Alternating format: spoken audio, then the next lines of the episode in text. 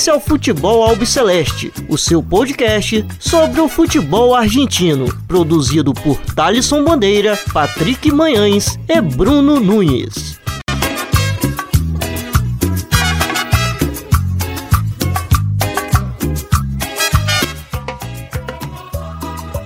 Salve, salve a todos vocês! Está começando agora mais um episódio do Futebol Albi Celeste. Meu nome é Thales Bandeira.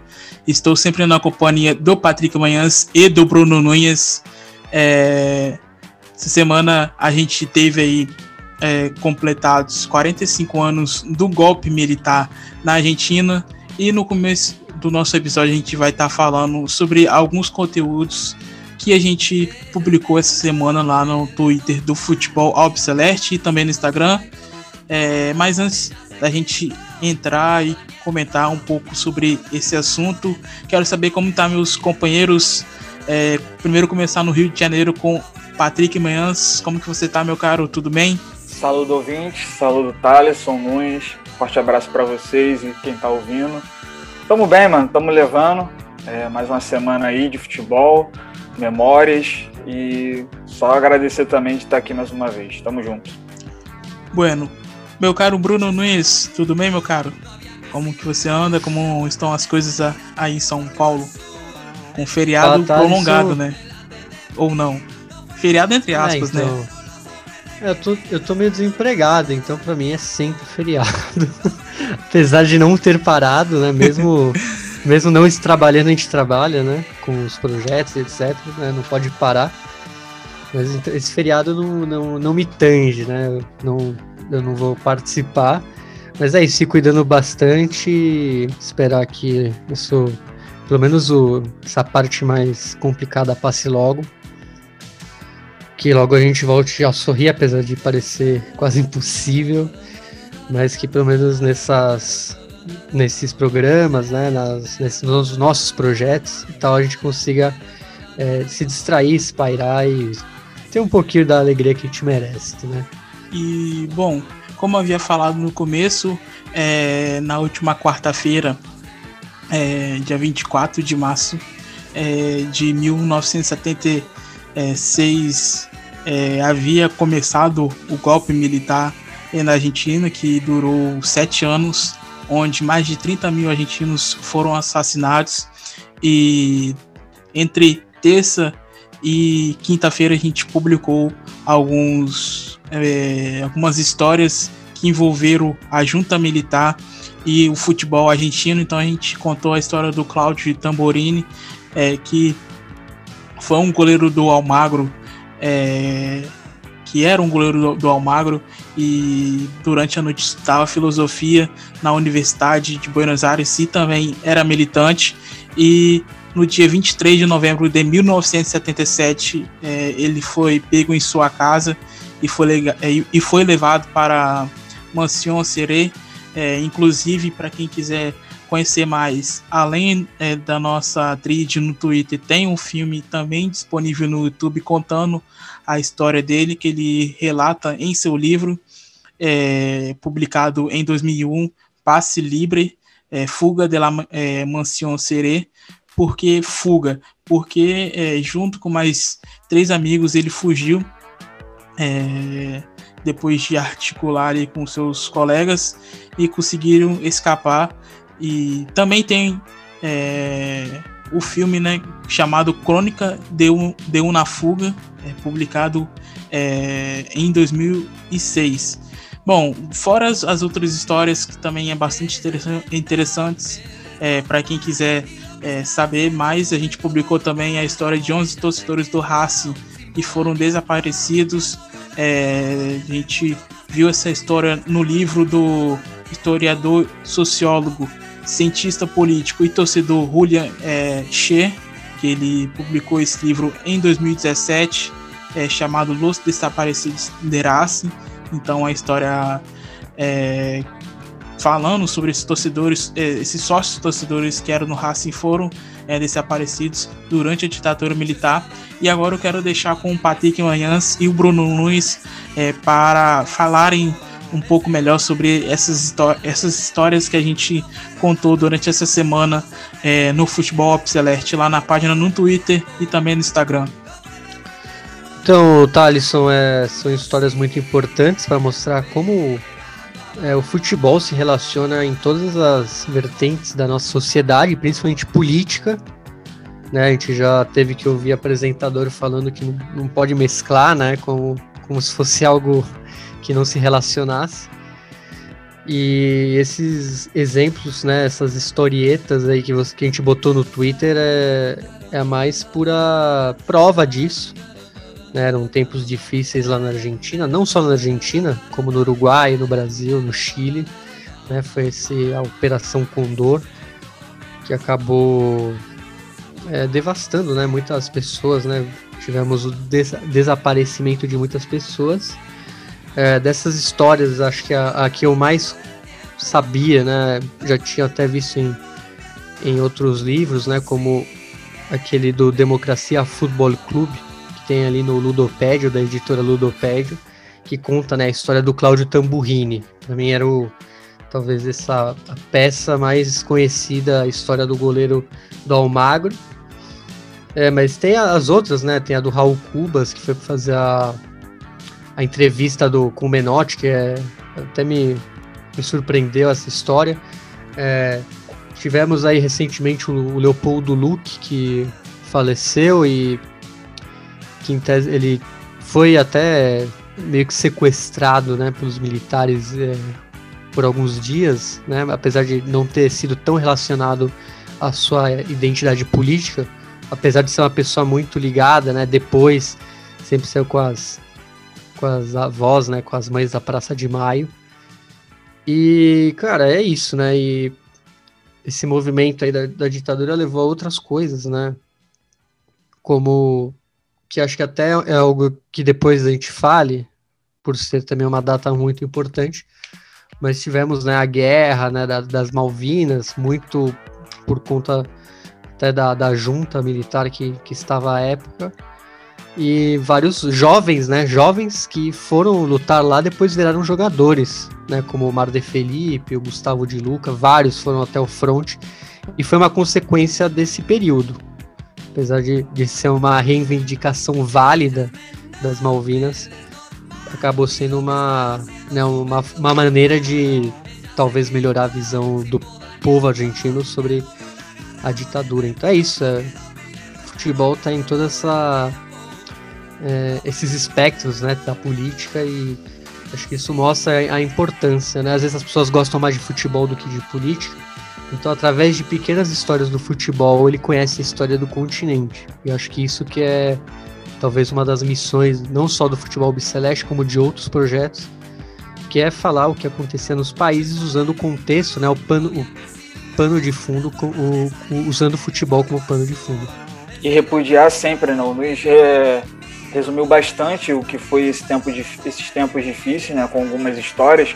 É, uma delas aqui eu não conhecia tantas, mas a que eu mais assim achei interessante. Eu não, eu fiquei até mal quando eu disse ontem né, pro, pro Thaleson, quando ele pediu para revisar, quando ele perguntou se ficou bom, eu disse que eu gostei, eu repudiei na hora porque a história em si é horrível, mas não, não deixa de ser interessante de ter tanto detalhe assim, que é a história do Raul Cubas, né, que chegou a entre... É, ele foi mandado pro é, pelo, pelo exército na época, né, pelos soldados é, para ser entrevist, entrevistar o Menotti né, na preparação da Copa do Mundo de 78. Ele foi disfarçado, ele foi teve o nome alterado, teve todos os seus dados alterados e foi levado como prisioneiro. E chegando lá, ele foi como jornalista. É, tem até fotos e relatos, tem uma capa de jornal em que o Menotti está dando uma entrevista coletiva e o Raul Cubas ele, ele tá ali aparecendo ali. Então são dados assim, que a gente fica muito surpreso, né? E, e, pelo menos eu fico muito feliz que as pessoas de hoje em dia, não só hoje em dia, mas é, de acordo com depois de tudo que aconteceu, elas estão repudiando, elas não se sentem orgulhosas daquilo e querem sempre procurar os culpados, né? Eu fico é, aliviado com relação a isso porque vivemos num país em que as pessoas lutam na justiça para celebrar esses acontecimentos, acontecimentos que por muitas das vezes são é, deixados de lado, quando na verdade eles deverão ser lembrados. E muito das vezes pelos discursos de ah, o futebol ele não mistura com a política, não sei porque vocês querem que lembramos tanto desse, desse momento, outros até se orgulham desse momento também, como eu tinha falado antes. É, a gente fica sempre é, bate aquela, aquele, aquela felicidade, né? Quando pouquíssimos clubes lembram daquele tempo, daqueles tempos difíceis. E quando a gente vê uma sociedade como a Argentina, que aparece, parece ser tão avançada em tantos outros aspectos, agir da forma como agiu, não só os clubes, mas diversos setores diferentes de diversa, diversos campos é, entendem que o que aconteceu naquele período foi um período que mancha a história da Argentina. Então, é, eu convido a você, ouvinte, a, a passar lá no, no, nosso Twitter, no nosso Instagram, para ler as histórias, porque são histórias muito interessantes e muito bem detalhadas. E, Patrick, você falou também do Raul Cubas. É, ele sentou. Tipo assim, a ideia dele de sentar perto do Menotti era porque ele viu muitos fotógrafos é, ali naquele momento e queria é, queria aparecer para poder sair em alguma foto e depois futuramente é, quando saísse é, nas páginas de jornais, é, a família dele identificar ele saber que ele estava vivo, que, estava, que não havia morrido ou desaparecido.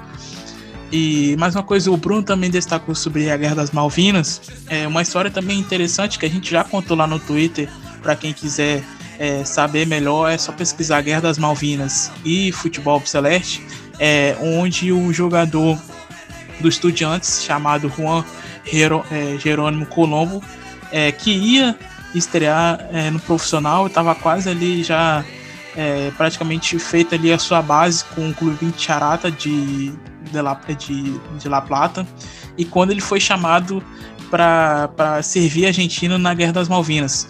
Então, é, tem muitas histórias bacanas, é, além dessas que a gente contou lá no Futebol Celeste. Bacana não, mas é um, uma coisa histórica que os clubes e a sociedade é, não, não vão esquecer e não esquecem até os dias de hoje. Então tem um conteúdo interessante para quem quiser saber melhor sobre o que aconteceu lá na Argentina. Então a gente tem contado aí esses últimos dias para você lá, é, seguidor e ouvinte aqui do Futebol Albi Celeste. Bruno e Patrick, vocês querem fazer mais algum comentário em relação a isso? Não, nenhum. Ruim, tocamos o barco. Toque me voe. Bora lá então. É, bom, é, essa semana que passou agora, a gente teve a sexta rodada é, do futebol argentino. Mas antes de começar, só dando um. um é, corrigindo aqui o que eu falei no episódio da semana passada, eu havia comentado que a final da Libertadores Feminina iria acontecer no estádio Noivo Francisco Urbano, é, do Deportivo Moron, mas não, a partida aconteceu no José Amalfitani, cante do, do Vélez Sácio, entre a Ferroviária e o América de Cali, onde as guerreiras grenás de, de Araraquara saíram campeãs pela segunda vez. Então, esse aí é um recado que eu queria dar que é, já estava esquecendo antes da gente comentar é, sobre os jogos da sexta rodada da Copa da Liga Profissional da Argentina. Bom, é, as partidas, vou estar passando aqui os resultados das partidas que aconteceram. É, o News Old Boys empatou em 0 a 0 com o União de Santa Fé.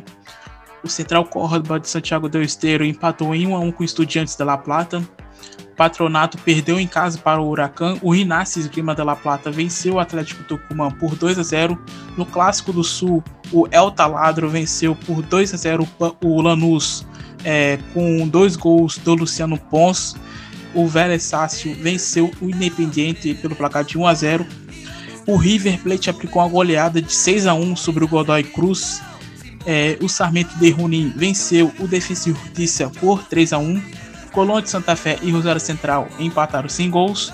O São Lourenço perdeu em casa para o Aldo Civi por 2 a 1 O Boca Juniors perdeu também em casa para o Tadieres pelo placar de 2 a 1 com gol no último minuto. É, Arsenal de Sarandi e Platense empataram sem gols. Racing Clube de Avejaneira, Avejaneda é, venceu pelo placar de 1 a 0 o Argentino Júnior. Bom, meus caros, o é, que, que vocês é, acharam dessa rodada?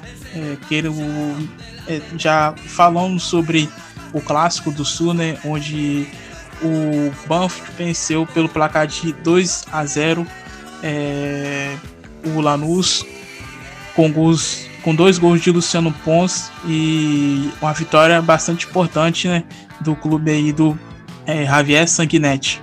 Bom, acho que de todos os jogos, né, o que mais chamava, pelo menos a minha atenção, foi Banfield Lanús, né, muito pelo, pelo questão da mística do, do clássico, né, do que ele representa. E foi uma coisa que a gente estava conversando, né, Thaleson, no bastidor, né, que o primeiro tempo foi um primeiro tempo bem mortinho, né, com o Banfield tentando controlar o jogo, né, e o Lanús tentando muito controlar os espaços, é, muito na tentativa de transição e velocidade. É, poucas vezes o, o Martim Paeiro acabou sendo um, uma espécie de coringa como ele tem sido, ele e o, o Juliano Galopo, mas boa a, a, apresentação do Luciano Pons, né, de, de aparecer do pivô, é, a, aparecer sendo uma opção de passe. Os laterais do, do Sanguinete muitas das vezes também se apresentam bastante, mas o primeiro tempo ele acabou sendo muito fraco por questões de falta de oportunidade, né? Claríssimas, assim, né? Uma ou outra, podemos dizer assim. Mas aí, pelo incrível que pareça, né, o que uma expulsão faz, né? Porque o, o Nicolás Ursini é expulso no final do primeiro tempo e automaticamente acaba abrindo mais espaço, né? E aí o Martim Paeiro, acho que mais do que o Martim Paeiro, que, que já é visto como o melhor jogador desse Banfield, do Sanguinete, eu acho que a gente tem que destacar o, o Juliano Galopo, que não só a assistência que ele dá para o Luciano Pons, eu não sei se e é que o baita assistência, primeiro... Pô, o primeiro gol... Os dois gols foram um golaço. Sim, o primeiro sim. foi muito pela, pela, pela qualidade do Galopo de meter um passe daquele e é um passe assim que, cara, tu, tu, dá, tu dá várias oportunidades para caras já consagrados tentar, que eu acho que não vão conseguir, porque a visão e a execução foram perfeitas. O passe e o gol foram bonitos, né? A, a frieza Sim. também do Luciano Pons para finalizar e dibrar o, o, Sim. o Lautaro Morales também foram excepcionais. Sim, e o- até, até mesmo o segundo gol, que já é mais na ideia de coletividade, né? Que ele começa lá atrás, e aí quando o Martim Paeiro tem espaço para poder girar o corpo, pensar mais um pouco, um ou dois segundos a mais, porque é, foi desde o início um desafio, né? Quem vai dominar aquele espaço ali do, do lado direito, di- direito ali do, do Martim Paeiro, mas esquerdo do, do Tomás Belmonte. Então, quem vai, quem vai predominar ali naquele, naquele setor? E justamente numa expulsão em que o time do, do Banfield tem espaço, o Paeiro acaba dando uma continuidade numa jogada que foi muito boa para o segundo gol do Luciano Pons, que é um gol de cabeça, mas se você pegar toda a construção da jogada, é um golaço. Então, eu, mais uma vez, em mais um programa aqui, eh, a gente tem que elogiar o trabalho do Sanguinete por conseguir, muitas das vezes, fazer com que o seu Banfield, Banfield jogue de mais de uma maneira, eh, contra equipes de maior capacidade técnica, é, é, anular o espaço, jogar na transição, mas quando vê que há um adversário inferior ou até de igual para igual, no caso do Lanús, vai tentar propor o jogo. E a fragilidade do, do Lanús, que é compreensível, né, pelo fato de ter um jogador a menos. Mas também vindo de outras partidas devendo bastante. Acho que o, o Zubeldia ele tem que rever muitas coisas ne- nesse, nesse Lanús. E o Patrick, a gente citou bastante aqui agora o Luciano Pons, com os dois gols que ele marcou no Clássico do Sul, é, ele tem um feito bastante importante, né? Porque ele marcou em todas as categorias do futebol argentino. É, na D com o Argentino de Rosário, na C com o San Miguel, na B com o Atlanta e o Deportivo é, Flandria, é, na, B, é, na primeira nacional com o San Martín de Tucumã e agora no sábado com esses dois gols é, pela camisa do Banfield diante do Lanús. É, e é um dado importante, né? é, que é um baita de um atacante, um, um centroavante muito bom e apesar de, ter uma certa idade, é, caiu como uma luva nesse, nesse time aí do, do Taladro, comandado pelo Javier Sanguinetti. É, e acaba virando uma reposição, né, da, daquele, daquele jovem atacante, me fugiu o nome dele agora, que estava na temporada passada, que chegou até a meter gol no River Plate e foi pro River Plate, né, um, um guri de muita capacidade é, física, de senso também de finalização, de espaço, então, é, além de vender um jogador jovem e muito bem vendido, acaba conseguindo uma peça de reposição, então, olhos aí no, no Banfield Sanguinete. É, e isso que você falou do Luciano Pons, eu acho que ele iguala o Jonathan Herrera, que não sei se ele ainda tá no São Lourenço, mas que também jogou no Central Córdoba um pouco é. antes, porque ele também tem essa marca, se eu não me engano, ou se ele jogou em cada divisão, agora não lembro, mas acho que ele fez gol em todas as divisões também, foi galgando, assim como o Luciano Pons e acaba chegando até com uma certa idade, né, na, no seu auge. É... 30 anos, né, Bruno? Isso. Então é, é bom, nunca perderam a fé, né? Então foram, foram subindo as divisões aí. Sobre o jogo aí, o Clássico do Sul, realmente, primeiro tempo foi bem é, esquecível, né? Ninguém se impôs muito taticamente, nem criou uma grande chance de gol. É, fica aí meu. É, talvez a, observação aí que o Javier Sanguinetti, no início do segundo tempo, com a expulsão né, do Nicolás Orsini, ele até mudou um pouco. Ele, ele botou o Coelho ali na esquerda, né? O Juan Pablo Álvares na, na direita. Então acho que isso talvez ajudou um pouco esse fluxo, né? Esses gols aí depois que saíram com Pons. E também destacar a parte defensiva, já que o Pepe San não fez nada no jogo, ele foi totalmente anulado pelos defensores. E o Lautaro Acosta, que sempre é um, um símbolo, né, um ícone do Granate, ele mais reclamou do que jogou, né? Então, é, não só exaltar o ataque do, do Banfield, mas também a, a zona defensiva aí do Sanguinete e tem polêmica, né, Thalisson? É. Tem, tem esse. Tem uma polêmica que pode surgir aí nesse clássico ainda. Sim. Você que é, viu melhor sobre essa situação pode contar, né? Mas é a polêmica da expulsão? Não, não, não, essa questão aí, mas questão de jogador, né, Bruno? É porque o aparentemente o, o Banfield é, incluiu um jogador de forma irregular na, na planilha ali de jogo, o Gregório Tanco. E o, o Lanús falou que vai pedir os, jogos, os pontos né, desse jogo se, compro, se é comprovado isso que o jogador não estava habilitado para disputar o jogo, é, principalmente porque ele estava expulso é, em um jogo da reserva e acaba que conta para a primeira divisão.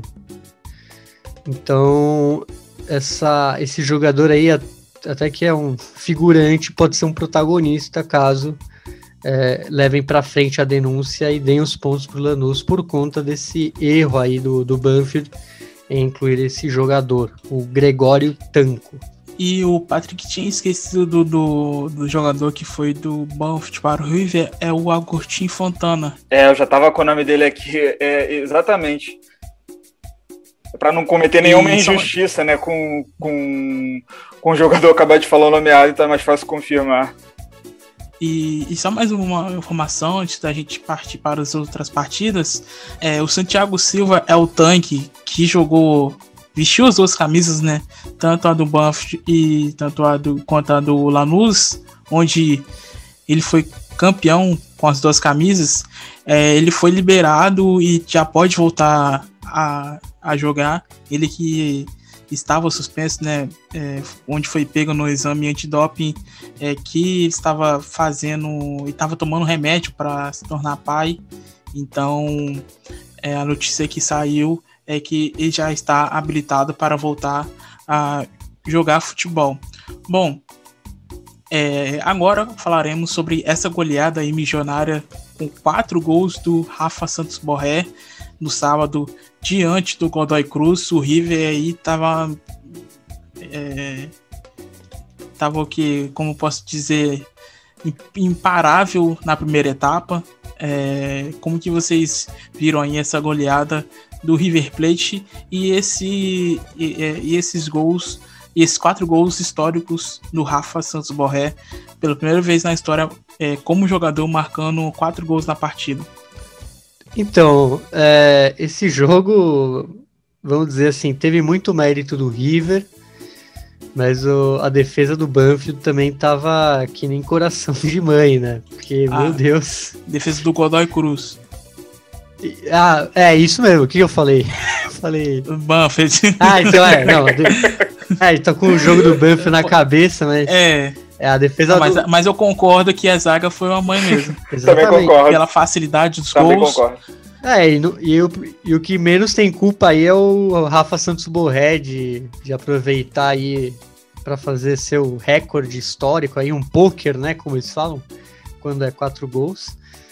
E, e é bom para ele, né, porque ele tá sendo muito visado aí no mercado, a gente vê, todo, toda semana sai um, um, um rumor, né, Palmeiras, agora Grêmio, depois falam que ele vai esperar acabar o contrato para ir para Europa, então é, ele está sendo, acho que, muito pressionado aí para entregar, já que em tese ele está num ciclo final pelo milionário, que pode até não acontecer, de repente ele até continua lá, mas tudo indica que ele deva sair, já que ele está sendo, por todos os lados, tem uma proposta, então é bom ver ele ainda no, é, no pique, né, para fazer os gols. E, e, é isso, né? Ele não tem culpa nenhuma se a defesa do, do, do Godoy Cruz, de, quase falei Banfield de novo, é, queria estar num dia nada é, empolgado, né? Nada radiante.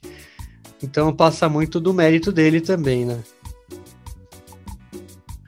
Apesar do, do coração de mãe, a defesa do Godoy Cruz, e aí o flaco amarelo que, que me perdoe, mas eu não consigo achar que o Boca Juniors faria uma goleada dessa. Mas continuamos a análise da partida.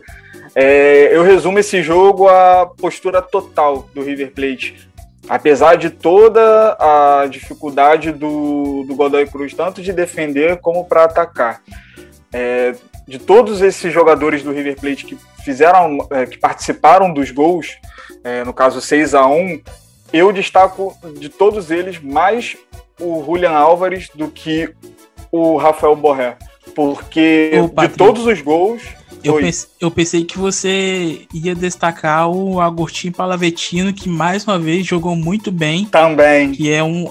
E tem caído e caiu como uma luva nesse time aí do River Plate. E foi um baita achado aí do Gadiardo, trazendo ele do Deportivo Cali. Também, também. Ele jogou muito, muito mesmo. Mas quando eu, digo o Julian Álvares, eu, eu, também quero dizer de condicionamento de todos os gols. Assim, ele, ele tem uma participação muito grande nas jogadas ofensivas do River Plate, porque ele, ele engraçado, né? Porque ele tem um físico assim de 9, ele leva a camisa 9 nas costas, mas ele aparentemente é um, um, um meio-campista, um meio-atacante é, a mais no River Plate, porque ele tá na esquerda, ele tá na direita, muitas das vezes ele começa na direita e depois termina no, no centro. Então é muito doido isso, porque a, a participação dele é gigantesca. E é por isso que eu coloco ele um pouco, um degrauzinho assim acima do Borré, apesar de ter feito quatro gols. E destacar também tanto o Palavetino como o Nicolás de la Cruz, né? Porque o Palavetino e o Nicolás de la Cruz, eles foram também, ah, junto do Julian Álvares, os principais elementos para fazer o, o, o, Rafael Borré é, chegar na cara do gol. É lógico que eu não vou diminuir o Borré por finalizar, porque é, finalizar o gol você precisa não só ter uma boa finalização, como também posicionamento, senso de é, é, noção de espaço, coisa, todas, todas essas coisas que o Borré tem, faz e muito bem. Mas a capacidade do Nicolás Dela Cruz e do Agostinho Palavitino de imaginar assim de maneira futura mesmo o que vai acontecer e executar também é muito grande. Então a gente tem que valorizar isso também. E no, no caso, assim, se eu fosse o Rogério, com certeza eu comentaria que o Armani fez uma péssima partida, porque ele não defendeu é, nenhum, nenhum lance, né? até nenhum lance do, do próprio gol, mas isso é só uma brincadeira, por favor. E quanto ao Godoy Cruz, vamos rever essa, essa postura defensiva. Mas com relação ao River, assim, o que faltou contra o Boca veio contra o. o não, o que, é isso. O que faltou contra o Boca e o Argentino Júnior já veio descontando no, no Godoy Cruz. Essa capacidade de, primeiro, gerar o espaço e aproveitar esse espaço. E, bueno, é, outra partida que a gente vai comentar aqui é a derrota do Boca Juniors para o Tajeres, o Boca que até esse ano de 2021 não conseguiu nenhuma vitória, é isso mesmo. É Boca que vem aí é, sendo bastante criticado, tem coisas envolvendo aí os partidores, que tudo mais, burburinho todo aí nas últimas semanas, a imprensa argentina falando que Riquelme pode virar um passarela, é, e durante a partida teve como que eu posso um supapo do, do Fabra diante do Carlos Esquerdoso. Não, ele foi matar um mosquito que tava no é, rosto é, e aí o, e o Boca aí perdendo para o Tadieres é, com o gol do Diego Valois no, nos últimos minutos da partida. É, como que vocês é, enxergam esse essa equipe chinesa aí do russo que tem sido bastante criticado na, nas últimas semanas aí pela imprensa argentina?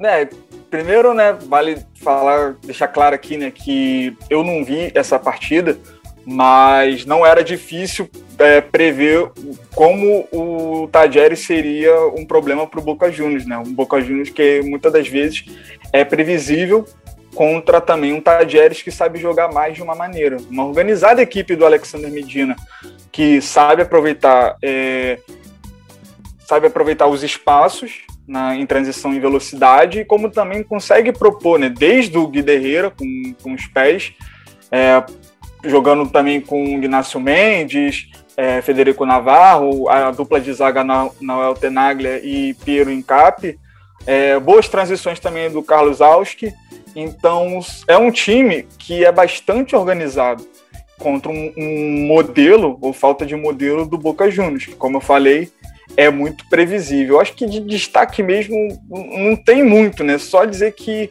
é mais, assim, longe de mim dizer que é hora ou não do russo partir, mas a, Libertador, a fase de grupos de Libertadores está vindo. Então, é, quanto mais tempo é, passa e o, o russo permanece e o Boca Juniors não demonstra um bom futebol em 2021, cada vez mais fica claro que é, é uma escolha de permanência bem equivocada. Então, é, mais uma vez, né, a ver as próximas semanas o que vai ser, porque é muito preocupante o que está acontecendo com o Boca Juniors, porque é um nível de desempenho caindo drasticamente. E antes do Bruno comentar sobre é, essa vitória do Tadieres, que pela segunda vez seguida venceu na Bomboneira, é, havia vencido na Copa Diego Armando Maradona em 2020 pelo placar de 1 a 0 e agora vence também novamente dessa vez pela Copa de la Liga. E só passando aqui é, as partidas que o Boca não venceu na La Bombonera até agora em 2021 que são cinco empates e uma derrota. As partidas foram Boca Juniors e River Plate 2 a 2 Boca Juniors e Santos 0 a 0 Boca Juniors e Rinácia 2 a 2 Boca Juniors e Sarmiento 1 a 1 Boca, Boca Juniors e River Plate 1 a 1 e Boca Juniors e Tajeres, que foi essa derrota aí eh, da equipe chinense para é, a equipe de Corba. Bruno, antes de você falar sobre a partida e esse esse atrito aí entre Esquerdos e Fabra durante a partida? Ah, isso daí é. Quem vai gostar é a TV argentina, né? Os jornais. Imagina, qualquer polemiquinha já viram uma bomba. Uma semana imagina... falando a mesma coisa. É, é então, imagina as besteiras, fico, eles falam uma semana, né? Isso aí, no mínimo, umas três, já que o mundo boca meio que pauta a imprensa, né? Então, é prato cheio pros. E isso mostra muito do time, né? Mostra muito da. Vamos dizer, do. Do ambiente, né? Da, do vestiário aí. É, acho que a vitória contra o Vélez acabou maquiando muito né, o, o que é o Boca de verdade. Sobre o jogo, eu também não, eu não acompanhei direito, mas eu faço minhas palavras a, as do Patrick, já que, como a gente sabe, o time do Boca é realmente previsível, né? O time do Miguel Henrique Russo. E o Tajeres podia até ter feito mais, porque eu, eu gosto muito do trabalho do Cacique Medina. Ele é uma grata surpresa como, como treinador, já gostava como jogador. Então ele realmente ele vem mostrando que o Tajeres pode ter talvez uma segunda fase boa, né? Lembra daquele tempo, aquela primeira fase que teve, né, com a Libertadores, né? Jogou, eliminou o São Paulo é, acho que ele pode ter um segundo pico agora com o Cacique Medina. Então vamos ver se eles continuam nessa crescente com essa. Vamos dizer, é um time que se adapta muito bem ao adversário, né? Ele não, ele não tem uma tática fixa, ele pode jogar dependendo de né, como o seu adversário se posta em campo, ele vai lá e se adapta ao melhor. Então, é um time que são times que encantam, né? Como o Banfield do, do Sanguinete. E, e lembrar contra a partida contra o Vélez, aquela goleada, dependendo assim de quem viu a partida, ainda assim ficou com o pé atrás, porque era um Vélez que estava muito mal, estilo Godoy Cruz, e o Cardona voando. Então, é, é, mais um detalhe de como maqueia esse time do, do Boca Juniors em relação àquela partida. E mais pelo que eu vi, já tá tudo bem entre Esquerdoz e Fabra. Inclusive, já até postaram foto aí no, no Instagram falando que tá tudo bem. E é, uma informação aqui sobre o Boca: é, o, Antiope Able tá, tá de saída, né? É, ele que recebeu uma proposta aí dos Estados Unidos, então tá de saída é, para o Boca. É, não falaram exatamente qual o clube da, dos Estados Unidos, mas é, praticamente já é quase certo a saída dele para jogar no é, na, na para jogar na Major League Soccer. Thalisson, e a gente, o Antiope... a gente pode chutar o Atlanta United, já que metade da liga argentina vai para lá. Inclusive o, o Licha Lopes tá lá, né? Ex-Racing, ídolo do Racing, foi foi para lá no começo de janeiro. É, não só ele, né? Heinz, tem o Ezequiel Barco, é. tem metade Sim, é da Argentina tá lá. E é, é que eu, Bruno, é, quando você tava falando, pesquisei que ele tá é, de saída para o Minnesota United. Ah, quem jogou lá foi o. E velho, né? O Ibson. Esse Flamengo. Nossa, aí, aí tu foi longe, hein? É. é. Bom, é, falando sobre algumas outras partidas que também aconteceram nessa, nessa rodada, é, no empate entre o Central Córdoba de Santiago del Esteiro e Estudiantes de La Plata, pelo placar de. É, pelo empate de 1 a 1 é, o Central é, Córdoba aí que está ali nas primeiras posições da Zona 1, em terceiro lugar com 11 pontos, e é um time interessante é, até esse momento, né? o, o Estudiantes ali deu uma parada na segunda posição e o Colón de Santa Fé disparou. É, mas o Central Córdoba aí é um time bastante interessante até o momento na competição, né, Bruno? É, o, o Central Córdoba é um time que ele é interessante até porque ele não, se a gente for ver, ele não se reforçou tanto que nem na, na última. Aliás, na Copa Diego Armando Maradona, ele tinha sido o clube que mais tinha contratado. E agora a gente viu menos, uma, menos movimentação, mas acho que isso ajudou. Né? O time talvez não tinha aquela química, como a gente fala, e ele foi pegando, é, vamos dizer, forma é, pelas mãos aí do Sapo Coleone, que é um treinador que está desde a segunda divisão com o time de Santiago del Esteiro. E e assim, foi um empate só porque o, o Osso Sanches, né, o goleiro do, do Central Córdoba, falhou bem feio ali no gol do Leonardo Godoy. É, Nível só que assim. Ah, é, acho que. Não, acho que não é tão. É, é uma falha, mas acho que a do um sainho acho que ainda ganha. Mas é basicamente o Estudiantes e o Central Córdoba fizeram um jogo muito equilibrado no primeiro tempo. No segundo tempo, o Pintia cresceu, né? Ele até equilibrou as ações e podia ter ganhado se o Nogueira, é, o Fabiano Nogueira, aproveitasse outro erro, né, do Osso, Osso Sanches. Ele que é bom goleiro, mas estava num dia péssimo. É, só que foi salvo, né? Não, é, poderia ser uma vitória, né, do Estudiantes. Estudiantes que desde que perdeu do Colom, acho que tá um pouquinho mais é, envergonhado, né? Não, não tá jogando daquele jeito, daquele aquela russoneta que nos encantou. Falou tanto mas é do isso. É, então, mas, mas continua bom, né? 11 pontos. É, ambos os times têm 11 pontos, então são os dois vice-líderes atrás do Colom com 15. E tem uma coisa engraçada, porque o, a gente está falando do Central Córdoba, é uma campanha histórica, só que ele está 12 jogos sem ganhar em casa. É, jogou no Alfredo Terreira, é bom falar. A gente até eu até falei que poderia esse jogo poderia ser lá no Madre de Ciudades, aquele estádio super moderno. Só que no fim eles optaram pelo por esse estádio aí que é mais tradicional para o uso do Central Córdoba e não sei, né? Não sabemos quando o Madre de Ciudades será usado, se ele vai ser usado direto ou só contra os grandes, quando eles visitarem lá Santiago del Esteiro. Então vamos ver quando, esse elefante branco que muitos falam vai ser usado. E Bruno, é, quatro times ali da Zona 1 estão é, com 11 pontos, né? Estudiantes, que está em segundo, o Central Córdoba Santiago Teu Esteiro em terceiro, o Banfield em quarto e em quinto lugar o Racing Clube de Avejaneira. É, bom, é, no, o... sexto, no sexto tá no River Plate ainda, é, né? fora da, no, da mas zona. No, mas no caso o River tá com 10. Não, é assim. Isso, é, isso, isso. E no sábado a gente teve aí a despedida do Israel Damonte do Huracan. É, a equipe de Parque Patrícios é, venceu o patronato lá no, no, no, Paraná, pelo placar de 1 a 0 com gol de Pablo Ouro.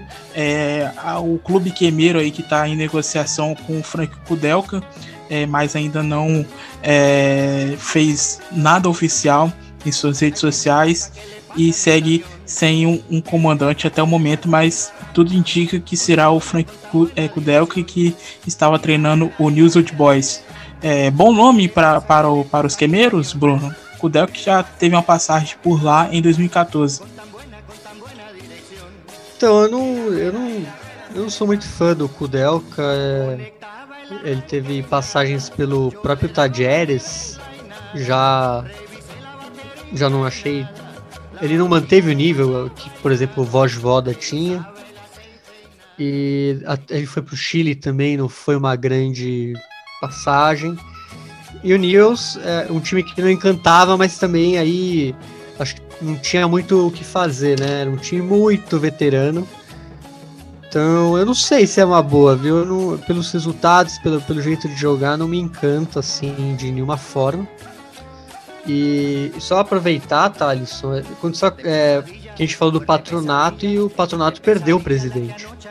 Né? O, o Miguel Angel é... Roman morreu de Covid. É, tá internado desde janeiro. Então, aí fica um. Fica aí esse. Essa triste nota, já que ele foi. Ele era tor além de torcedor e dirigente, ele foi jogador do clube. E esteve aí à frente do clube por bastante tempo e. É, todos os. Né, as, as grandes conquistas desde a, dos ascensos do interior até, até a, a, elite, ele foi o presidente ou vice. Né? Atualmente era, era o presidente e acabou morrendo aí o Miguel Angel Roman, conhecido como Tito. É, e ele estava no, na, no acesso do torneio argentino lá em 2008 e depois também fez é, participou do, é, dos acessos em 2010 do Nacional e da Primeira A em 2015. E todos os clubes aí se é, solidarizaram com a morte do presidente do patronato, conhecido como Tito. Como o Bruno também disse, foi jogador a equipe é, lá do Paraná. É, bom, é, o que, mais a gente vai comentar? É sobre a vitória do Vélez é, diante do Independiente. O Vélez que vem muito bem, até agora só perdeu uma partida e foi é, a goleada para o, para o Boca, né? Então o time aí do. É, o time aí de Liniers vem muito bem na parte, vem muito bem na competição, venceu pelo placar de 1 a 0 com gol de Abram. Então quero saber de vocês como que enxergam esse time aí do El Fortin de Liniers. Bom, desse confronto eu só destacaria que o Vélez foi o primeiro grande adversário que o, que o Independiente teve, né, desde o retorno do Falcione para essa Copa Profissional. É, tinha enfrentado o Lanús na primeira rodada, mas as equipes ainda estavam é, ainda se ajustando. E o Falcione deixa claro que vai manter mesmo a, a linha de três zagueiros. Ele melhorou bastante a equipe, deixou a equipe é, bem competitiva, melhor do que o que estava fazendo o próprio Lucas Pusineri, que no momento em que ele era técnico a gente até duvidava aqui, né, sobre a, até onde esse, até onde o, o, elenco e o treinador são culpados, tem culpa nesse, nesse trabalho, e o Falcione acaba é, levando a volta por cima com relação a esse elenco, né? Um elenco que a gente até dava uma duvidada até agora. É, enfrentando um, um Vélez que tem uma crescente, pelo menos na minha opinião, desde a Copa Sul-Americana passada, né? Porque além da, da Copa Profissional, é, caiu tudo bem contra o Lanús, é, o finalista Lanús, mas apresentando um bom futebol, né? No caso, o Maurício Pellegrino acaba, pelo menos nessa partida, tentando espelhar o sistema de três zagueiros do Falcione, é, colocando o Francisco Ortega mais como um, um ala e o Lautaro Rinetti como um terceiro zagueiro pela direita, e funcionando bastante nessa transição. Então, é um Vélez que está vindo agora numa crescente, principalmente por ter tempo de trabalho. Vamos ver como é que vai ficar no restante da competição.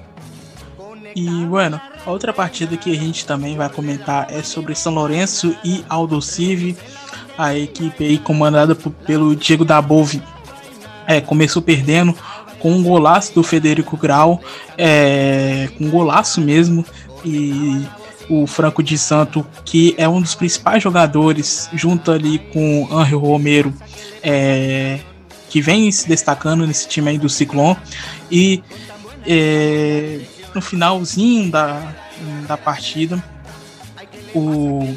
Fugiu o nome do cara Rodrigo Contreiras. É, Rodrigo Canteira, é, Contreiras é, fez o fez o gol que é, decidiu a partida aí com a vitória do Aldo Civi comandada pelo Fernando Gago, Bruno. É, La Gagoneta. É o time. é só botar neta no final. Mas, então, sensacional, sensacional. É.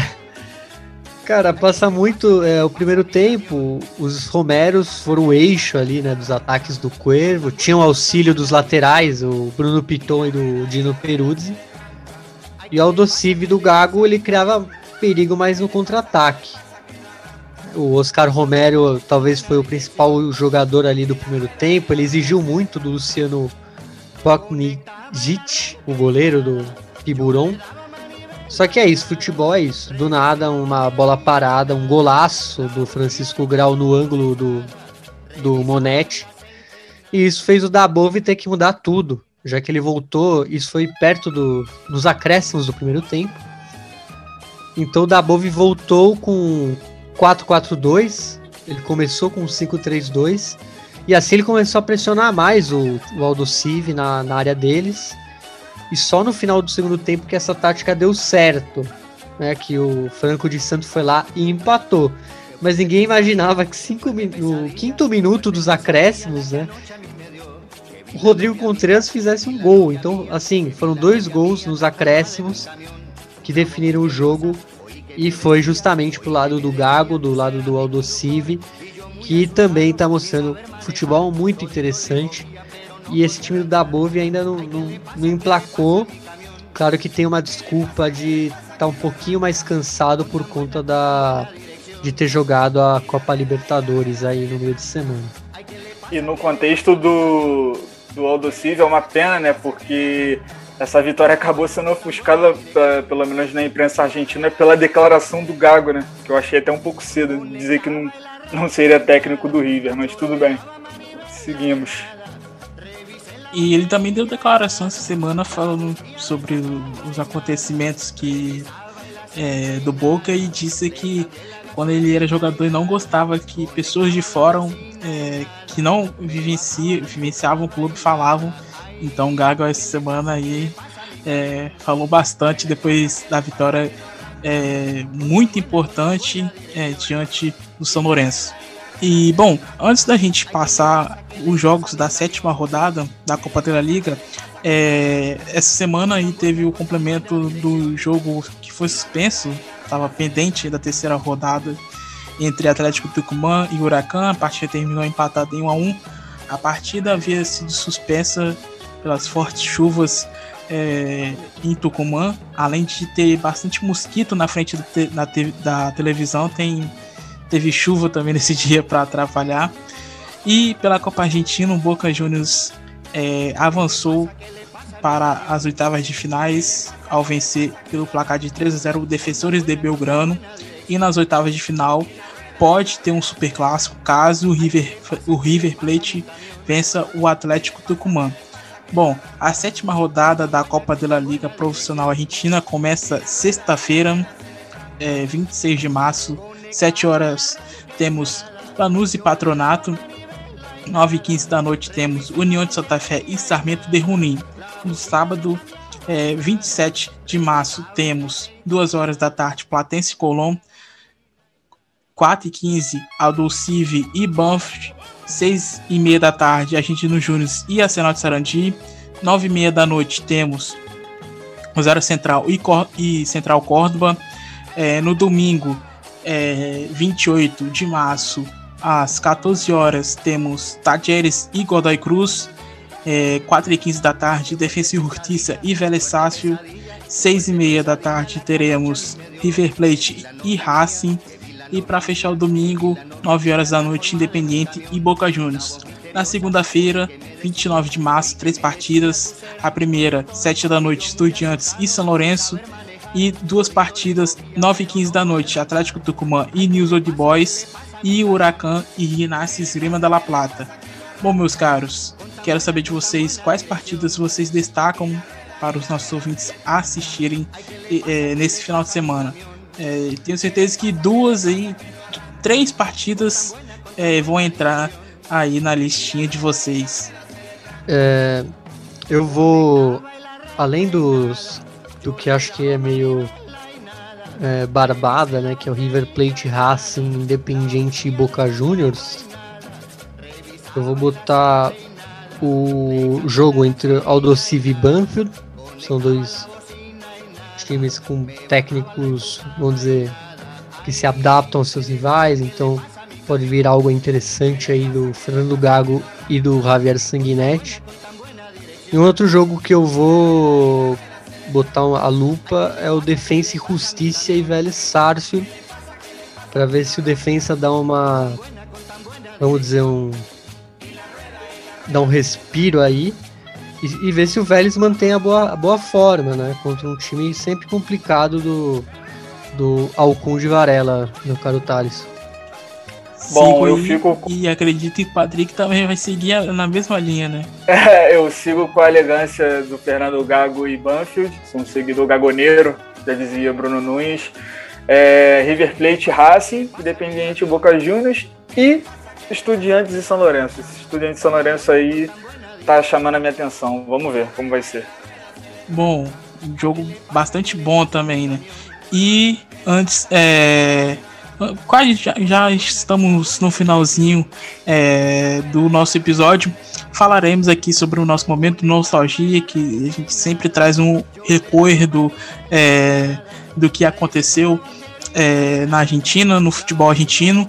E essa semana, é, no dia 22 de março, é, há 25 anos atrás, José Luiz Chilarvé marcou, marcou o gol mais espetacular da sua extraordinária carreira contra o Burgos, atual é, treinador dos leprosos e goleiro do River Plate naquela época. Chilarvé chutou é, uma bola com mais de 60 metros, fazendo um dos gols é, naquela partida pelo Clausura de 96, onde o El Fortin de Liniers venceu pelo placar de 3 a 2 o River Plate com gols de Fernando Pandolfi, Chilavé com esse golaço de falta e Marcelo Herreras.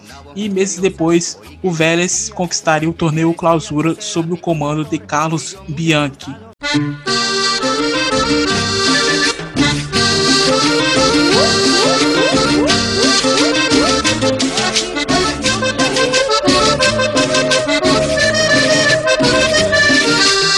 parece, va. No, trabó Fabiani, se la lleva. Tatán, tatán, tatán, tatán. Fabiani, tatán, tatán. ¡Qué golazo! ¡No! ¡No, Fabiani! No se puede ¡Era el creer. gol de la fecha, Gamboa! No se puede creer.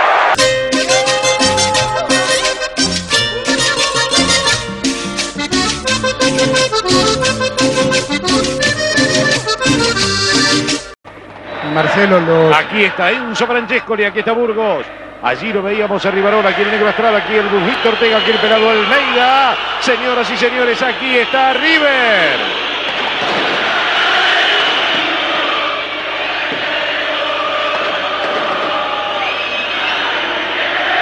El capitán y uno de los goleadores del campeonato es Enzo Francescoli. Aquí está Vélez.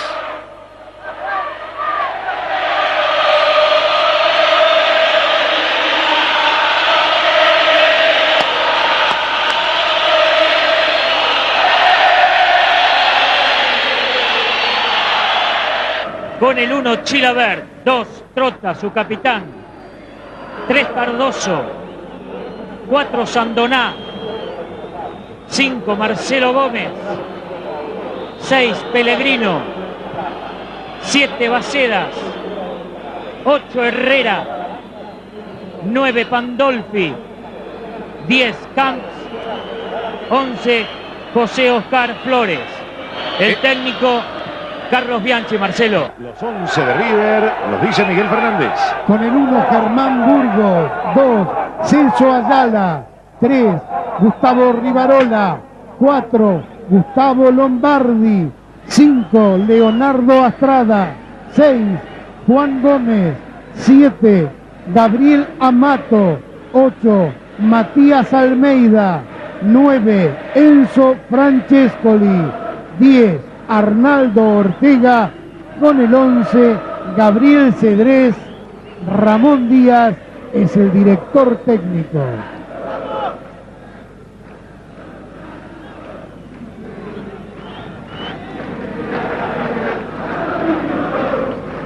El último partido de Poroto. Allí la pelota la acaba recibiendo Cedric.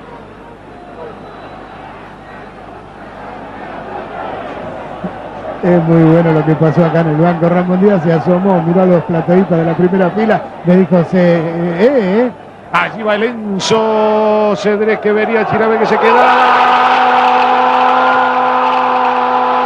Gómez.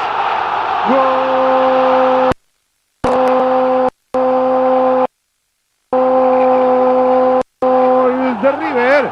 A los 29 minutos Juan Andrés Gómez. River 1, Vélez 0. entrando por el fondo, allí sobre la pierna del defensor alcanza a cabecear y la cruza. Qué cabezazo formidable. Miren dónde clava esa pelota, allí en el ángulo arriba, inatajable, para Chilaver que la ve pasar, que se queda parado. Pero lo muy bueno de esto fue la corrida de Gómez por el lado de afuera para sorprender esperando la llegada de la pelota. Se viene Cardoso, la pelota pasa lateral en ataque. se enoja Ramón Díaz, no quiere que rifen la pelota, jueguen que se puede. Guarda que la tiene Cristian, Cristian, Cristian, Cristian, Cristian, Cristian, Cristian, Cristian, Cristian. Gol.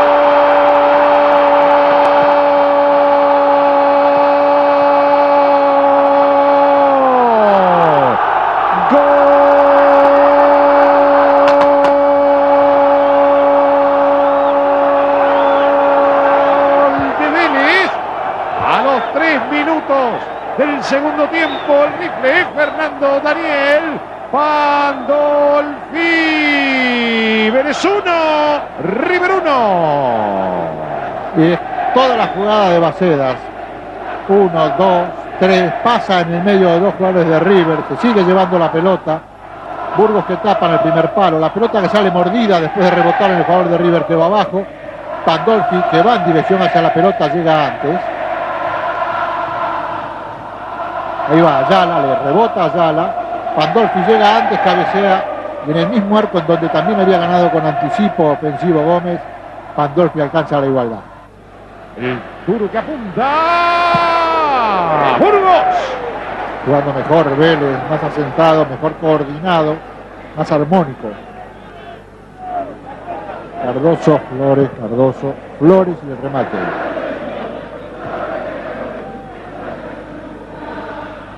Un poco lejos de todas formas. Un nuevo intento de Vélez. Después de la de palo, insiste Francescoli. Viene Cardoso. Falta de Lenzo. Dice que no. Fue falta, fue la pelota, pero fue falta. Se lo comió a Cardoso, que llegó antes. Pegó de Vélez.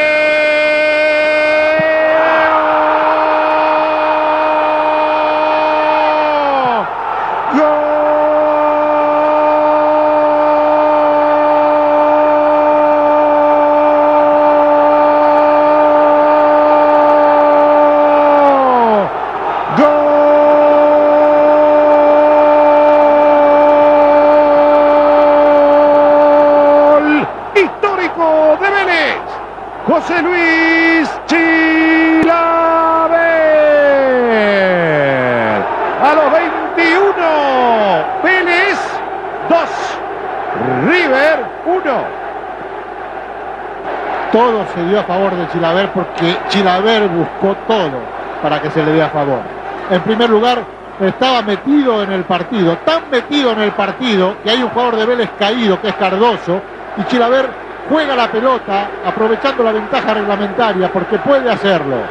Además, observa a Burgos adelantado y después le pega con una precisión notable al balón que prácticamente desde su propio terreno mete la pelota dentro del arco de un Burgos que viene retrocediendo, resbalando y sin hacer pie y no puede contenerla.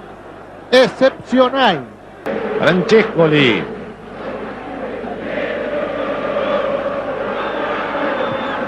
La buscan a Ortega.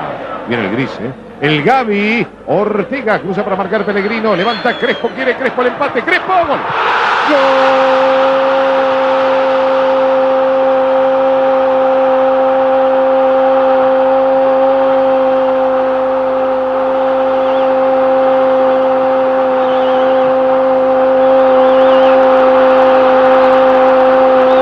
Gol de River. A los 42 minutos igualó el partido Hernán Jorge Crespo. River 2, Vélez 2. Allí va, queda desarmado. Miren, Crespo absolutamente solo. No llega Herrera, Trota se había pasado al otro lado. El pase perfecto. Crespo exacto, preciso. Sin dudar en la definición. ¿eh? La toca así como viene y se la pone un costado a Chilaver, arriba. Allí lo buscan a Ortega, por adentro viene el Gaby Amato, Cardoso lucha con él.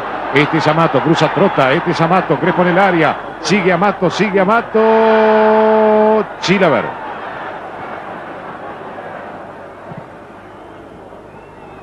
Gómez. Aquí arranca Gómez. Sigue Gómez. Quería el Tour Flores. Insiste Gómez. Aquí está Pose. Este es Pose. Tres minutos de tiempo adicional reglamentario. Tiro de esquina desde la derecha. Me parece que mira su cronómetro. Matranjo. Lo único que puede ejecutarse una vez cumplido el tiempo reglamentario es el penal. ¿eh? Hay tiro de esquina. Tres minutos, 20 segundos. Le entra Pose, venía Pellegrino, el cabezazo. ¡Gol!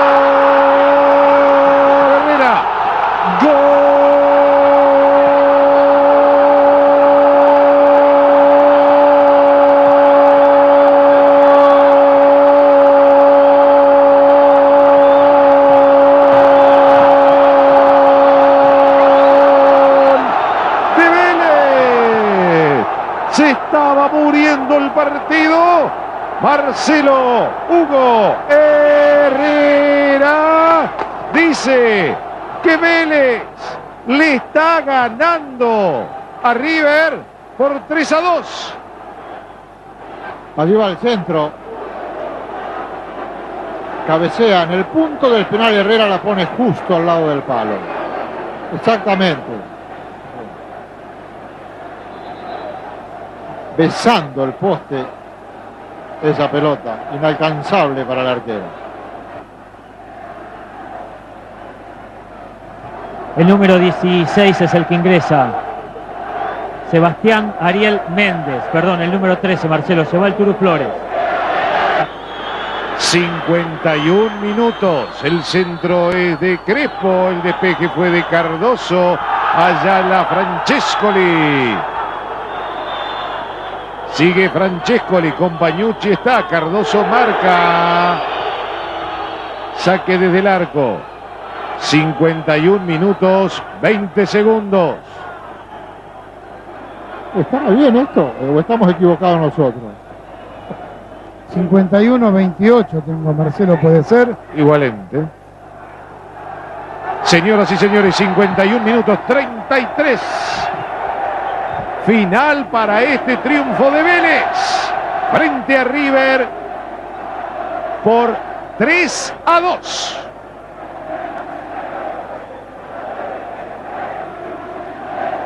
Bom, e antes da gente encerrar, é, a gente vai estar tá falando sobre um pouquinho aqui da B Nacional.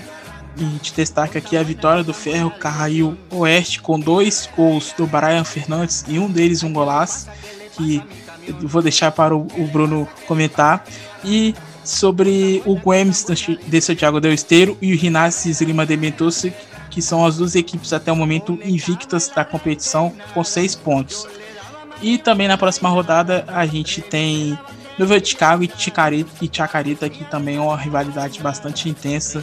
Os dois clubes se enfrentam na próxima terça-feira, dia 30, às 7 horas da noite, meu caro Bruno Nunes. É, eu, eu gostaria de falar, tinha acabado de, de ler, porque você acabou falando do Santiago Silva ali no, no, no Clássico do Sul, até para a importância dele para os dois clubes. E dizem que provavelmente, agora que ele foi liberado aí por conta desse, dessa proibição que estava por conta de um doping, que ele deve acertar com Atlanta, né, de Vija Crespo, onde ele será dirigido pelos seus ex-colegas de Boca, né, o Walter Ervich, o técnico, e o assistente, o Leandro Gracian. Sobre o Brian Fernandes, é um talento desperdiçado, assim, ele já é, ele tem uma idade mais avançada, mas para mim é um jogador de primeiro nível. Já falei várias vezes que para mim ele deveria estar em um grande da Europa, um, até um, na dupla Boca River, mas pelo fora de cancha dele, né, que não ajuda nunca, né, as polêmicas e tal. Por isso que ele tá no ferro, mas apesar disso, muito bem. O que ele faz nesse jogo é absurdo. É, eu, eu não vi o jogo, mas os poucos lances que eu vi, ele entortando um cara de uma maneira absurda. O segundo gol do Ferro que foi marcado por ele é total, assim, um golaço. Aqueles caras que parecem que tem até de tão, tanta classe tem nojo da bola, né? Ele só dá um tapinha assim e faz um golaço. Então é, é, um, é o grande nome, talvez, dessa divisão. Apesar de do Ferro não ser aí o, um dos invictos. Aliás, bem surpreso pelos invictos, né? O Games que vem da terceira do interior e o Gimnasia de Mendoza que no ano na temporada passada fez parte daquele grupo dos renegados, vamos falar assim, que eles não tinham muita chance para subir. Bom, infelizmente já está chegando ao final de mais um episódio aqui do Futebol Celeste. Agradeço demais a presença do Patrick Manhãs e do Bruno Nunes. Esse foi o nosso 29 episódio do Futebol Alpe Celeste, onde a gente falou no começo é, sobre a ditadura militar é, na Argentina, onde a gente produziu essa semana conteúdos interessantes que envolveram o governo militar e o futebol é, da, da, Argentina. É, falamos também sobre as partidas da Copa da Liga Profissional e destacamos também as partidas que vão acontecer nessa sétima rodada é, da competição argentina. Bom, Patrick Manhãs, meu muito obrigado, companheiro. Se cuide e sempre bom é, charlar aqui com você, você e o Bruno Nunes. Eu que eu diga, forte abraço a todos, a vocês, aos ouvintes. E galera, se cuidem porque tá tenso, não só aqui no Rio de Janeiro, mas em todo o Brasil. Vamos nos manter firme. E até o próximo episódio. Graças a todos. E mais uma vez, não, não custa dizer de novo, cuidem-se, fiquem em casa, se puder. Eu muito obrigado, Bruno Nunes, pela sua presença sempre. E se cuida aí nesses próximos dias. E sempre, é claro. E qual a música que a gente vai encerrar o episódio de hoje, meu caro? Bom, primeiramente agradecer você, Thalisson, o Patrick, pela companhia virtual, o ouvinte também. E é isso, né? Se cuidem, tá difícil a situação. Vamos torcer para que o pessoal saia dessa. Uh, e que não aconteça nada de ruim com ninguém aí da família de ninguém. É, sobre a música, é, essa música é, tem uma letra bem legal, né? Chama Cincadenas. Originalmente é cantada pelo Los Pericos ou Los Pericos, não lembro agora a, a pronúncia, perdão. Só que nessa versão em si, ela é cantada por vários ícones né, do rock argentino, não só o Los Pericos, como o Gustavo Cordeira, que na época era vocalista da Bersui Vergarabá, o tem também o Gustavo Cerati, que na época era o vocalista do Soda Stereo. Também tem o vocalista do Ataque 77, que agora eu não vou lembrar o nome. Então é basicamente uma seleção de ouro aí da, da música argentina, cantando um tema para para um documentário que fala né, sobre a, a ditadura na, na Argentina, que chama esse documentário chama. Tô pegando aqui. Fugiu o documentário. Botim Esqueci. de Guerra. Botim Ai, de Guerra. Botim de Guerra. É, então, é isso. Meu muito obrigado, Patrick Manhã, esse Bruno Nunes. E obrigado você, ouvinte, que nos escutou até o final desse episódio. Então, fiquem aí com cinco cadenas e até a próxima. É fabuloso.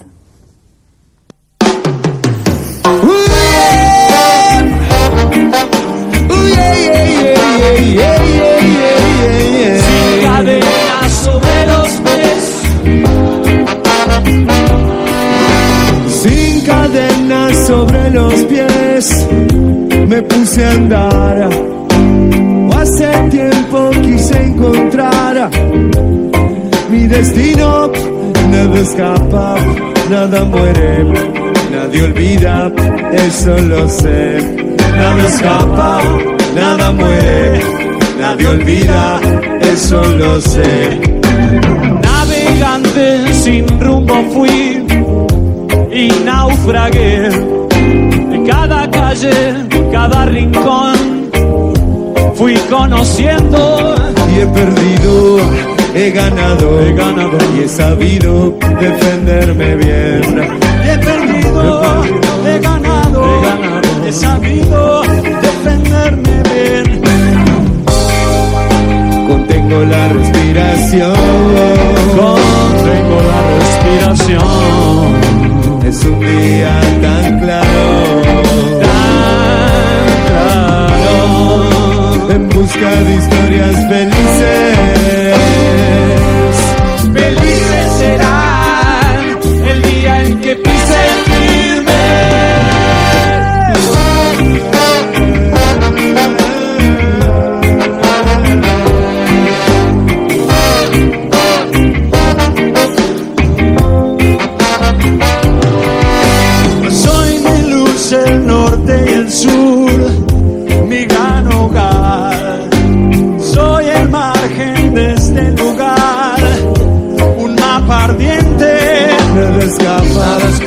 nada muere, nada muere, nadie olvida, eso lo sé. Nada escapa, escapa nada muere, nada muere, nadie olvida, eso lo sé. Un árbol de atardecer y fui feliz. A escondidas te vi llorar, se fue tu vida. Contengo la respiración, contengo la respiración. Es un día tan claro, claro, en busca de historias felices. Felices serán el día en que pise firme. Sin cadenas sobre los pies, me puse a andar. O hace tiempo quise encontrar mi destino. Nada escapa, escapa, nada muere, nada muere, nadie olvida, eso lo sé. Nada escapa, escapa, nada muere, nada olvida, eso lo sé. Sin cadenas sobre los pies, nadie olvida, eso lo sé. Sin cadenas sobre los pies. Sin cadenas sobre los pies, sin cadenas sobre los pies. Sin cadenas sobre los pies.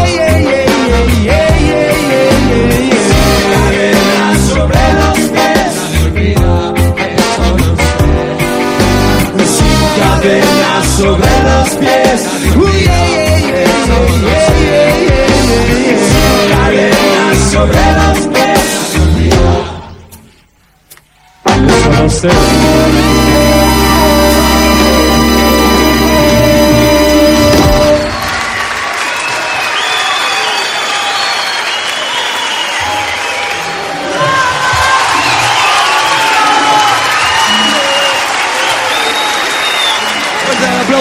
Las Abuelas.